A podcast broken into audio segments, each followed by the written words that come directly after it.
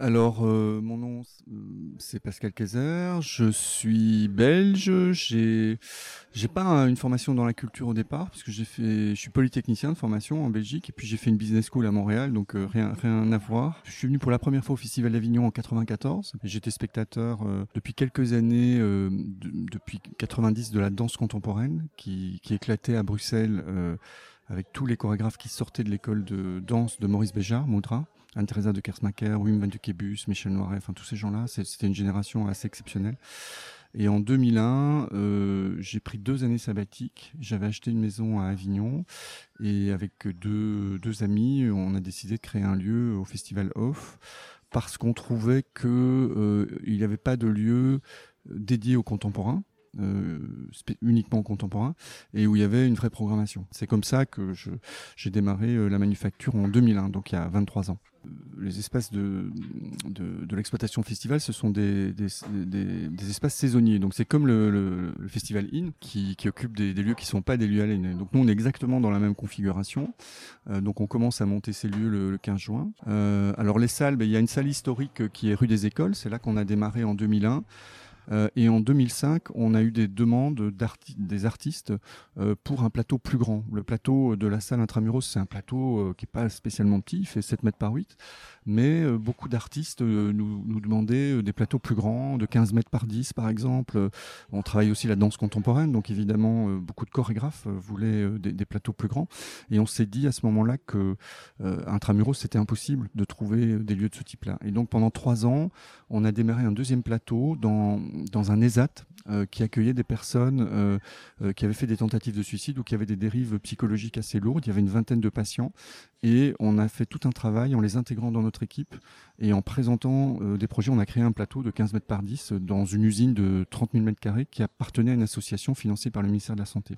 C'était une aventure assez exceptionnelle. Euh, au début, ça n'a pas été facile parce que à la fois au niveau des professionnels, de la presse, il y avait vraiment une très forte réticence à aller extramuros. Ils n'y étaient jamais allés en fait.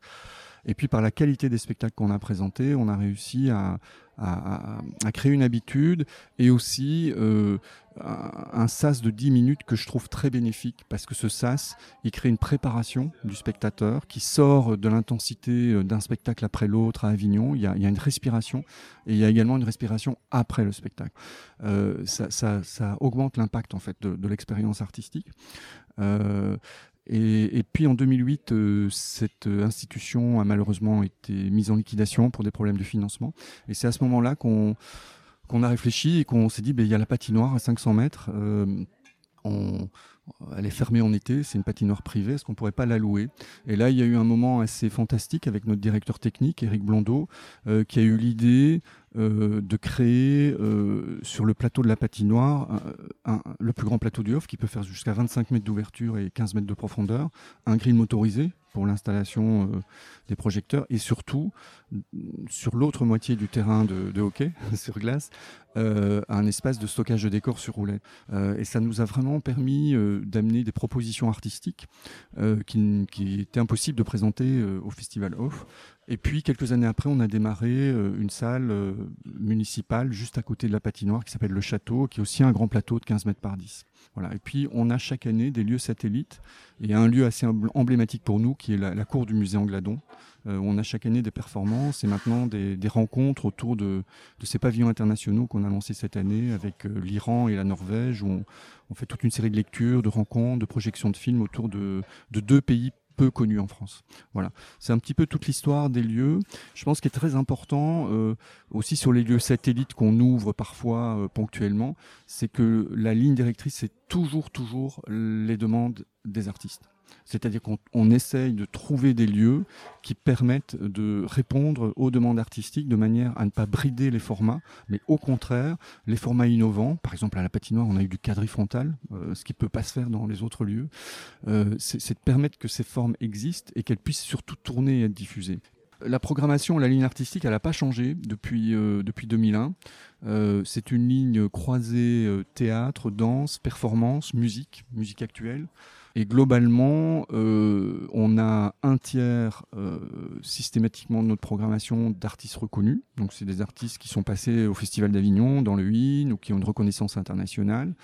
Et puis, on a un tiers de la programmation et ça pour nous c'est fondamental, c'est de l'émergence. C'est les premières fois à Avignon. et, le dernier tiers, ça on y tient aussi beaucoup et ça nous met, je pense, à un endroit très différent euh, des autres lieux du IOF. C'est une programmation internationale. Euh, donc euh, cette année, on a huit pays représentés, dont des pays qui sont pas très courants en France. C'est aussi ce qui nous intéresse, la Norvège, l'Iran. Voilà, on a des pays qui sont qui sont pas les, pays nécessairement mainstream de la diffusion en France. Pendant le festival, nous engageons des jeunes des quartiers dans nos équipes. Euh, la restauration est faite par une association de 200 femmes chefs de famille euh, des quartiers politiques de la ville. Ça, ça crée, euh, je dirais, du lien. Et puis surtout, on a créé une école avec l'aide de l'État, de la Banque des Territoires, la préfecture de Vaucluse, il y a un peu plus d'un an. C'est une école qui, a deux jambes, je dirais.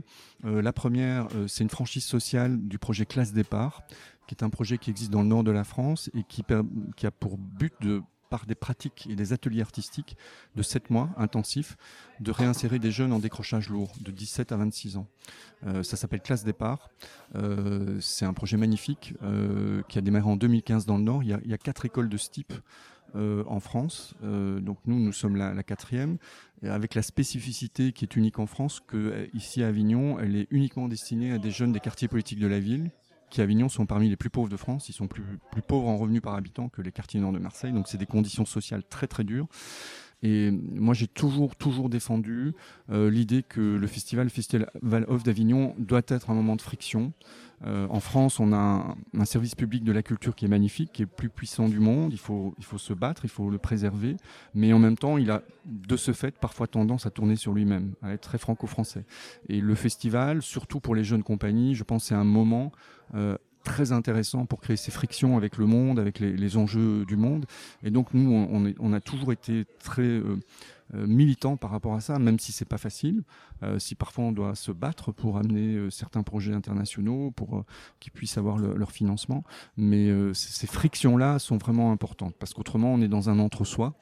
Euh, qui parfois euh, est, un peu lourd, surtout dans, le monde qu'on connaît aujourd'hui. Euh, je pense que la France et Avignon doivent avoir leur rang et, doivent avoir cette capacité d'ouverture monde et, et d'échange monde dans, le milieu créatif qui est le nôtre.